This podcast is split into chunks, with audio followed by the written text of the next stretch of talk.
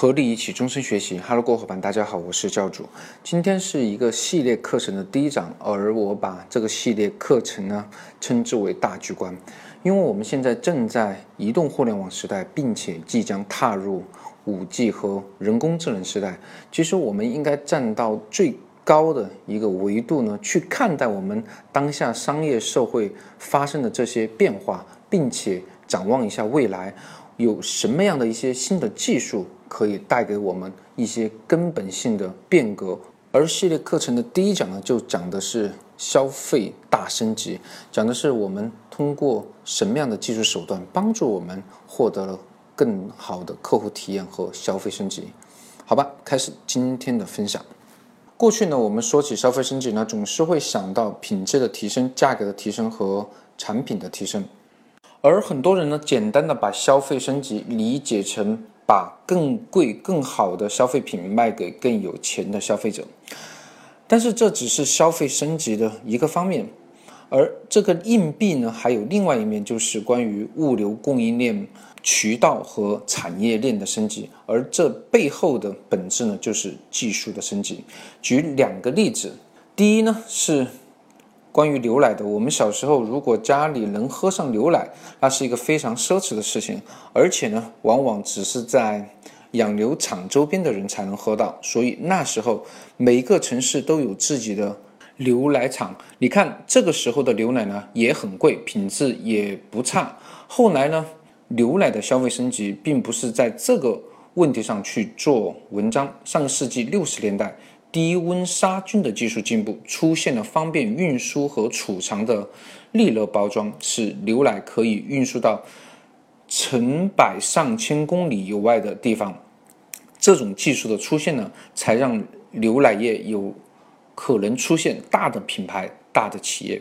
而中国引进这种包装比较迟，要到上个世纪九十年代后期。而中国有两家企业率先采用了利乐包装，很快就从地方品牌成长成全国的乳业巨头。而这两个品牌呢，就是伊利和蒙牛。所以从这个案例，我们看到消费升级的背后呢，是技术的进步。而第二个例子呢，就是发生的这几年。过去我们特别想吃乳制品和熟食，但只能在当地的小商家购买。为什么？因为这种产品。想要不防腐又不冷冻蕴藏，只能保鲜，口感还要好，很难。所以说，只能就近寻找，边做边吃嘛。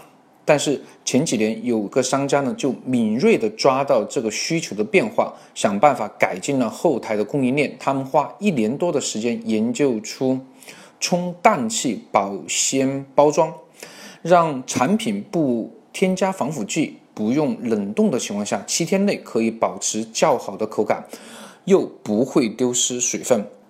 而这个品牌呢，就是我们现在到处都能看到的周黑鸭。你看这两个案例，共同点在于技术的进步，优化了产品从生产、流通到销售的全过程，让原来看起不切实际的用户需求得到了满足。掌握技术的品牌呢，也是顺应成为了大品牌。其实很多产业背后的现象呢，真正推动力还是这些技术原因。比如说这两年大火的号称夜宵网红的小龙虾，它的产业规模大的惊人，居然达到了一年近五百亿。为什么呢？除了消费口味上偏好之外呢，核心的原因就是供应链的变化。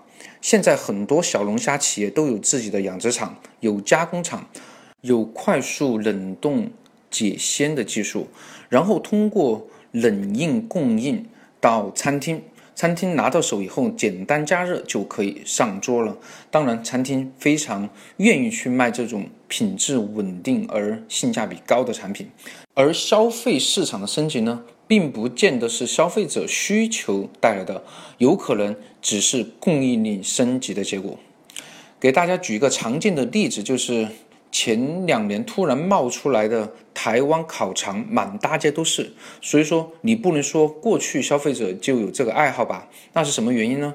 还是因为我们刚才讲的供应链的原因？烤肠这个东西呢，用玻璃箱边烤边卖，又好吃，味道。又香，看似又干净，最重要的是方便运输、保存、加工和计费，所以说它才能够到处都看到台湾烤肠。再比如说宜家家居，很多家居品牌都说我要做线上的宜家，其实宜家很大的成功是很多人误解了。宜家真正成功的原因，宜家当年的崛起呢，并不是它产品设计好、体验好，和当时的竞争对手相比呢，它的这个特点并不突出。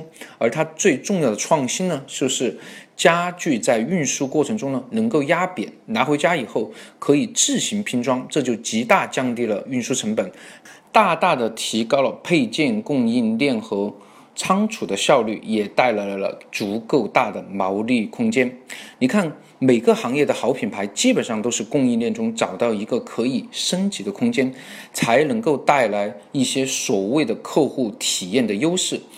如果它只是从包装、营销、噱头，没有顺应技术潮流解决供应链的问题的话，多半是不可能在消费升级中脱颖而出，成为头部的爆款。